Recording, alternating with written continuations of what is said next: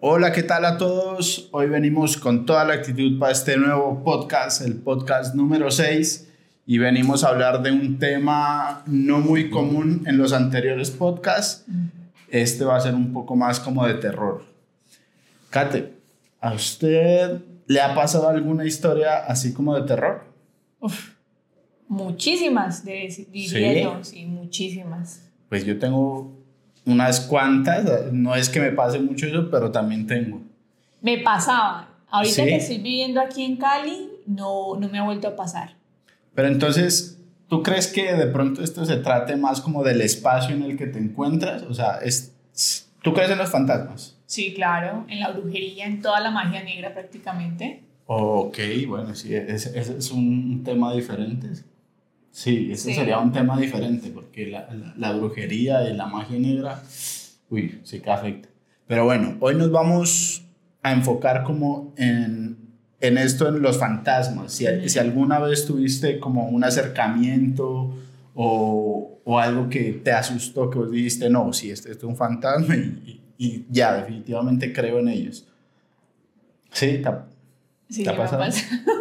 Entonces cuéntame, pues como dices que fueron muchas, cuéntame como la, la- las que más te acuerdas que dices, uy, no. O sea, Pues, a ver, eh, para los que de pronto no conocen todavía un poco de mi historia, eh, yo fui criada en Buenaventura, eh, creo que en el primer podcast está eh, prácticamente la historia, y pues para muchos Buenaventura pues ha sido golpeado mucho por el tema de la violencia. Eh, resulta que eh, al siempre pues el tema donde yo vivía era como la parte céntrica del- de, de- de la ciudad de, de Buenaventura ujú. y allí eh, siempre pues escuchaba mucho el tema de las balaceras, me tocaba presenciar muertes, como literal un tema de película. Como estaba más o menos de 8, 9, 10 años, yo al momento de, de acostarme a dormir en mi cuarto, eh, siempre me arropaba y sentía la presencia de alguien. Ese, ese es el cuarto que, porque yo conozco la casa, de- es la misma casa, ¿no? Ajá, la misma de casa. ahora.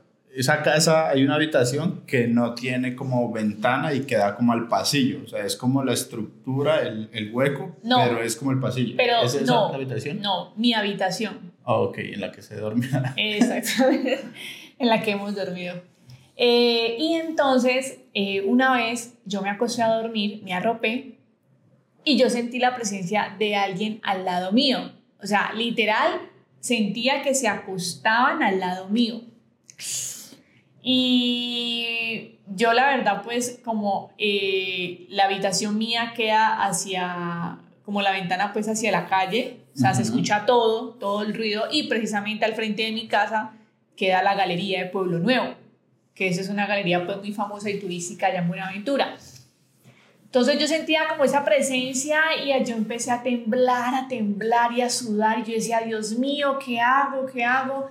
Eh, no, o sea, fue un ataque de nervios impresionante y el susto que yo decía. Pero hiciste algo porque a veces hay como esa parálisis del sueño, porque cuando uno está dormido, como que uno se queda así. ¿Pudiste reaccionar? o algo? Sí, resulta que yo llegué, pues tomé valor y me quité la cobija de la cabeza y me dio por ver a la esquina del cuarto donde queda la ventana.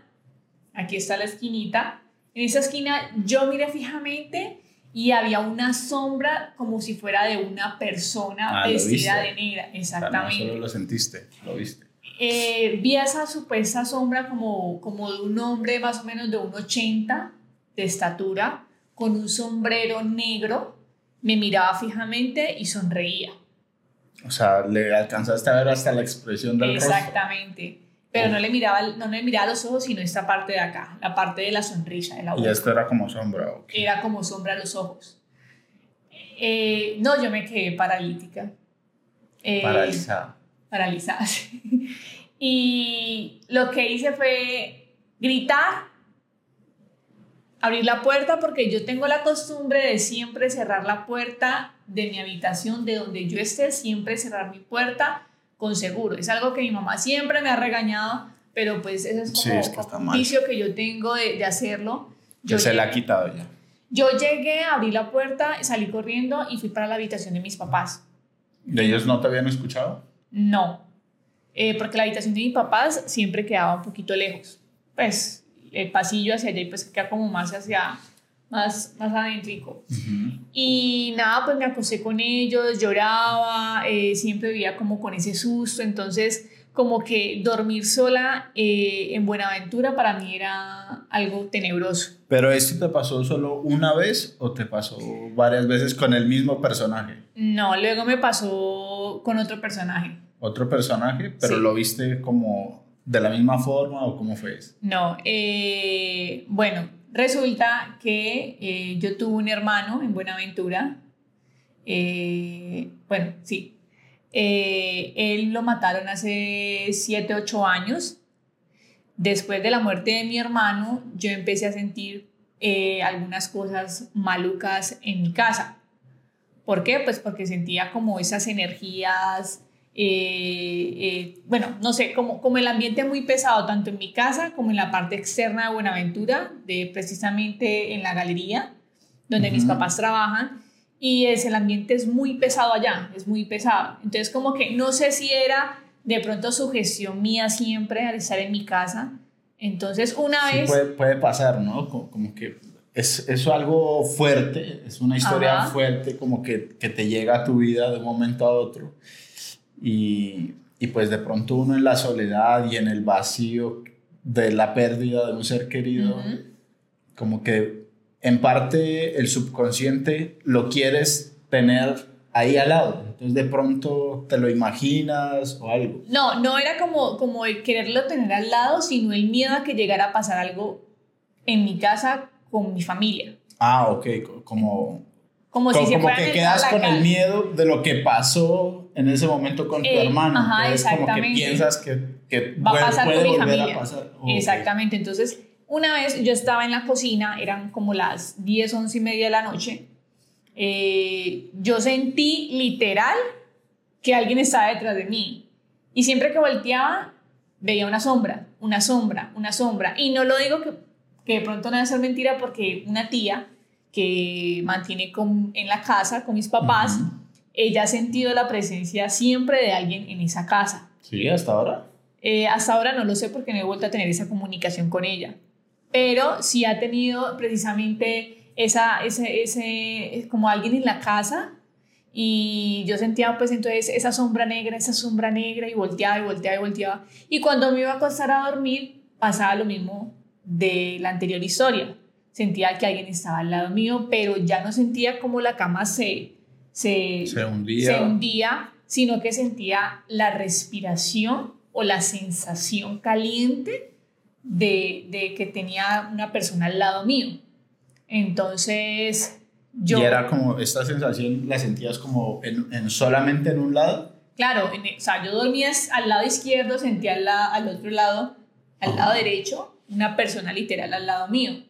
Al cerrar los ojos, yo escuchaba voces. Y esas voces para mí, pues, eh, mentalmente... Pero las escuchabas. las escuchaba, las escuchaba Dentro de tu habitación. dentro de mi habitación. Y yo decía, "Oh, Dios mío, yo me ponía a rezar, a rezar, a rezar, abría los ojos, los cerraba porque obviamente yo me tapaba totalmente la cabeza con, con la cobija y, y era un miedo bastante aterrador. Entonces rezaba, rezaba, rezaba y me quedaba dormida. Y así pasó durante que unos como en ese tiempo yo estaba en la universidad cuando sucedió lo de la muerte de mi hermano. Entonces yo ya viajaba cada ocho días a Buenaventura. Cada ocho días para mí era un infierno dormir en mi cuarto, porque sentía precisamente ese miedo. Entonces, ¿qué es lo que se hacía? Eh, rociar con agua bendita la habitación y la casa. Eh, y ya, pues, no sé. ¿Y es eso como- funcionaba? Sí, sí funcionaba mucho. Funcionó. Pero, pero, O pero... sea, ya no sentías esas energías pesadas como en Ajá, algún momento Ajá, y, sentías. tam- y también dejaba el miedo. Entonces, por ejemplo, ese día que sentía tanto miedo, una vez, un fin de semana, a las 12 de la noche, mataron a un vigilante abajo de la casa. Que tocó que presenciar todo lo que pasaba. Precisamente y, y, uno queda con miedo. Sí, claro. Eso queda con miedo, pero no, no sé, no sé qué, cómo será el cuerpo de uno ante esas vainas, porque sí he escuchado mucha gente que cuando se le ha muerto algún pariente cercano, se, ese, este pariente como que se manifiesta de cierto modo. Incluso tengo la historia de, de mi mamá, que ella tuvo un novio con el que salía y, y, ella, pues, ella nunca ha sentido ese, ese tipo de cosas. Pero, pero para esa, esa vez ella sintió también casi lo mismo que, que tú me cuentas, sintió que alguien se le acostó en el filo de la cama, que estuvo ahí y que la miraba. Entonces, como que mi mamá en ese tiempo yo, yo vivía con ella allá y normalmente yo dormía con ella y ella creyó que era yo. Y, pero yo estaba donde mis primos. Entonces como que ella pues me entre medio dormida como, como que, ah, Santi, ya, ya llegó algo así. Cuando volteó a ver yo ya no estaba. Entonces como que, uy, ¿qué pasó? Bueno, ella lo tomó como normal, como que listo. Mm, bueno, como que lo dejó pasar, se asustó, pero lo dejó pasar cuando al rato se cayó el espejo de la, de la casa. Mm. Y era un espejo grande, pues tenía como un enchapado en bronce y, y se cayó y eso ahí tenía años, tenía años y, estaba bien puesto. Y mm. misteriosamente se cayó y se rompió. Ella hasta el momento no sabía nada cuando al cuando fue pues que a, a las horas o a la media hora eh, la llamaron y, y, se enteró de que al novio lo habían matado. Entonces, sí, pues sí me parece que como que los espíritus se que manifiestan. esa relación. Ajá, se, se manifiestan con, con, los seres como más queridos o, o, algo así. Bueno, también. Pues yo la verdad siento que, pues yo no lo veo ese lado de como que el ser querido eh, se quiera comunicar con uno. O sea, la verdad yo no lo he visto de esa manera. No, porque, no lo pues, sentiste así, no, porque, nunca creíste que era él. Exactamente, y porque era una, una energía pesada, era, era, era maluco lo que uno sentía. Y yo siento que hasta el sol de hoy no he podido dormir sola en mi habitación. O sea, siempre tengo que dormir o con alguien. Pero en esa habitación como tal, allá en, la casa de Buenaventura. O, o, o, dormir con mis papás. No he sido, no he podido dormir sola. O sea, siempre se siente esa sensación de miedo de que algo va a pasar o de que alguien te está mirando. Siempre he sentido que alguien me está mirando en esa casa, o sea, siempre. La mirada, la sensación de mirada. para volver a esa casa. es muy fuerte. Pero mira, amor, que eh, yo siento que las historias en la ciudad son a veces muy pocas. Porque las historias de pronto en la parte rural, en las zonas rurales de, de precisamente de Colombia, yo tengo una muy tenebrosa que es de un primo, precisamente, es familiar, en las playas de Antioquia.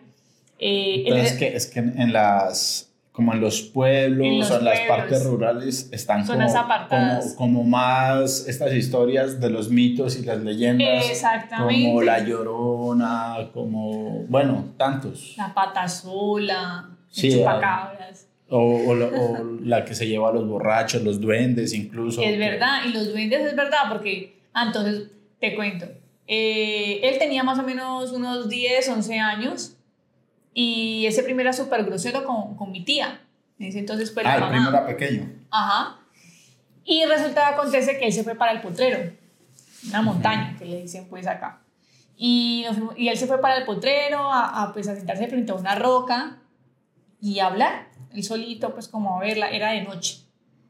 Cuando él siente que se le acercó algo y dice él que fue el diablo, que el diablo le dijo, o te arrepientes o te cojo.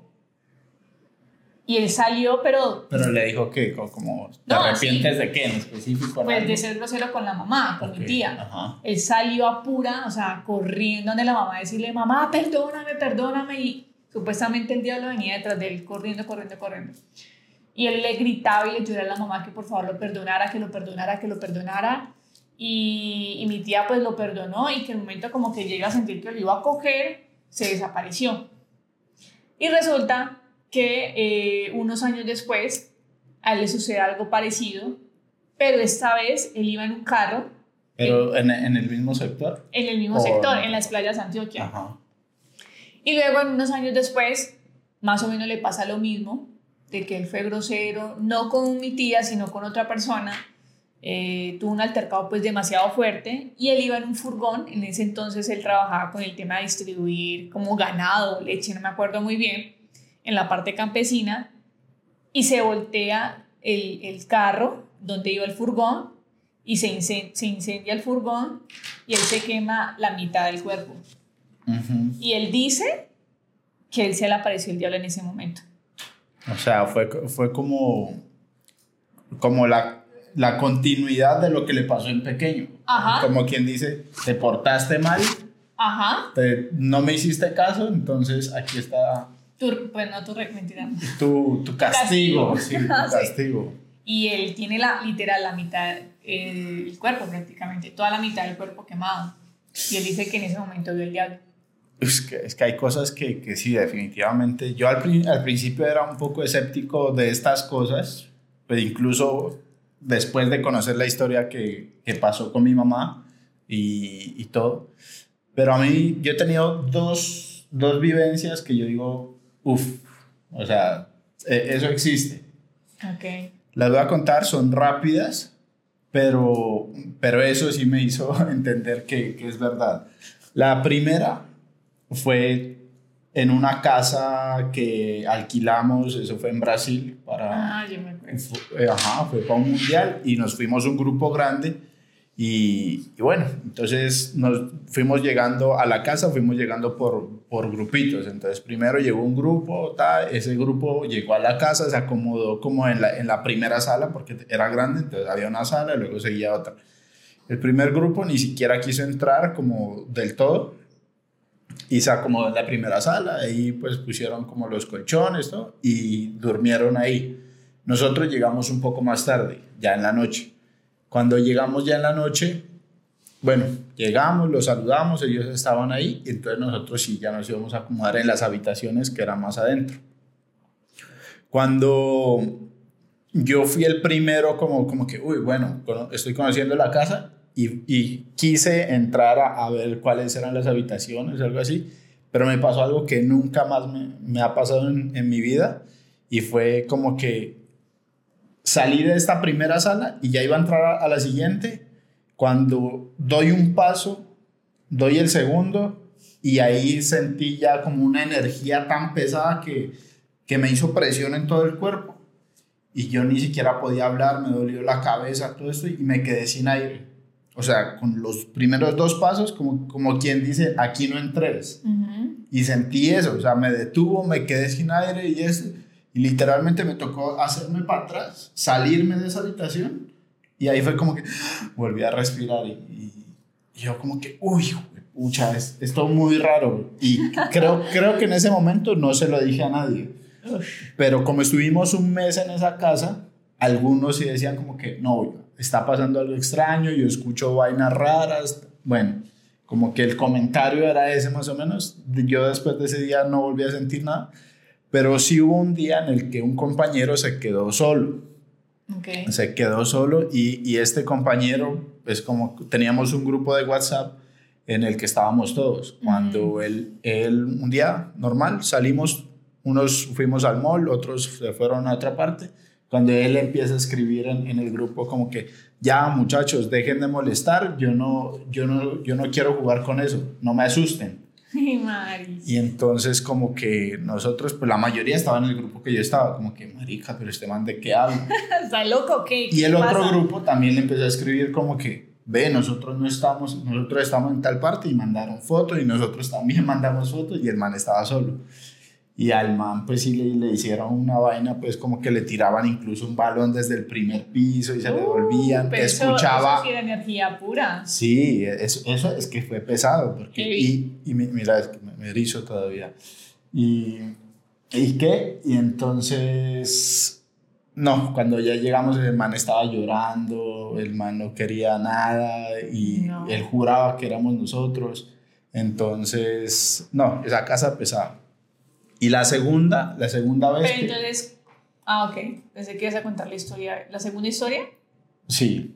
la segunda historia. Pero entonces, ¿cómo, cómo, cómo luego, o sea, se fueron de la casa y ya, o, o, hicieron algo respecto a lo que pasaba en ese momento? Pues nosotros estábamos haciendo un cubrimiento de, de, del mundial que fue allá en Brasil, pero lo que hicimos, o sea, ya no fue nada porque eso era una casa alquilada, entonces no podíamos llamar que a un padre ni, ni nada de eso, pero, pero sí fue más o menos como para los últimos días que pasó eso.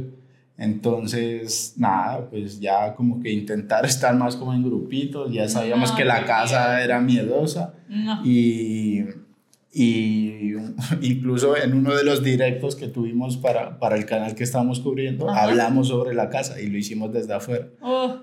O sea, fue, fue así y no, nos permitieron, o sea, el canal permitió eso. ¿Y ustedes en algún momento no pensaban como de pronto, eh, listo, ya sabiendo que había pasado eso, que había esa energía maluca, pasarse a otra casa, buscar otra casa? No, porque ya habíamos pagado y eso era caro, era tiempo de mundial, ubicarse es un poco más Ah. Sí, complicado. claro, tiene toda la razón. Ajá, entonces, bueno, era complicado. ¿Y la segunda? Y la segunda historia ya es algo un poco más corto, incluso hasta la vela ya está tirando un tinte miedoso. Ah, es que apagan las luces. No, la segunda fue en un trabajo que, que tuve. eh, nosotros éramos un grupo de, de estudiantes, éramos como cuatro, Ujú. y nuestro trabajo en, en- de la universidad que nos tocaba hacer era tomarle al mismo sitio Varias eh, fotos. fotos cada hora durante 24 horas. ¿Tipo timeline?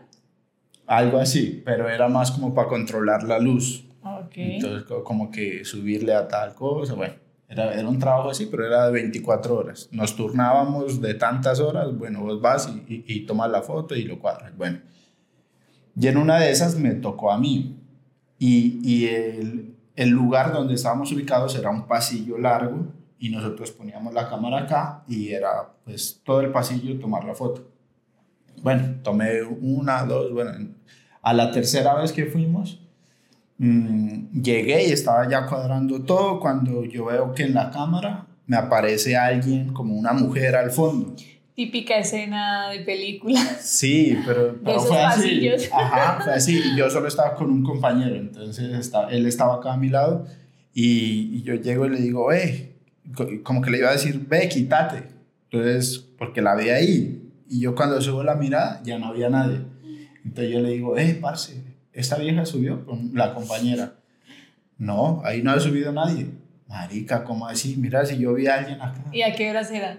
¿Qué horas era? No, eh, pues menos mal temprano, eso Ah. como las 4 de, De la, la- tarde. Ah, ok. No, no, de la mañana, no. Yo decía, Ah, ¿qué? Ahí salgo es corriendo.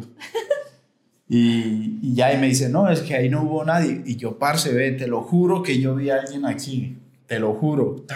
Y, y, y bueno, ya luego fuimos como a, a, a contarle esto, esto a la dueña de la casa y me dice, sí, es que aquí se sabe aparecer un fantasma, pero hace rato no aparecía, me dice. Mm.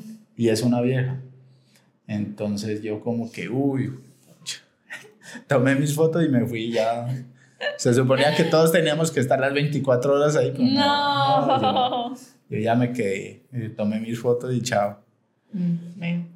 Ahí están pues historias que, que de verdad le paran los pelitos a uno, lo erizan a uno del Sí, susto. sí, y más cuando las has vivido como en carne propia. Más todavía, sí, eso sí, Sí. es verdad.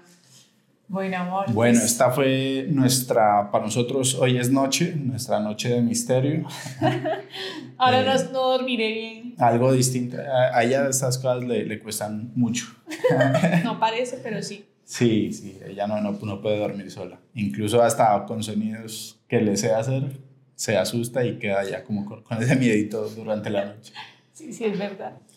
Bueno, este fue nuestro capítulo un poco, poco habitual, Ujú. pero con mucho cariño para ustedes. Espero que lo escuchen, que también nos cuenten un poco sobre sus historias de terror. Sería bueno ver Sí. esas historias que Para nos escriban. comentarlas de pronto desde acá el próximo episodio, el, el, el episodio 7 que lleguemos a tener y contar un poquito de ese reencuentro.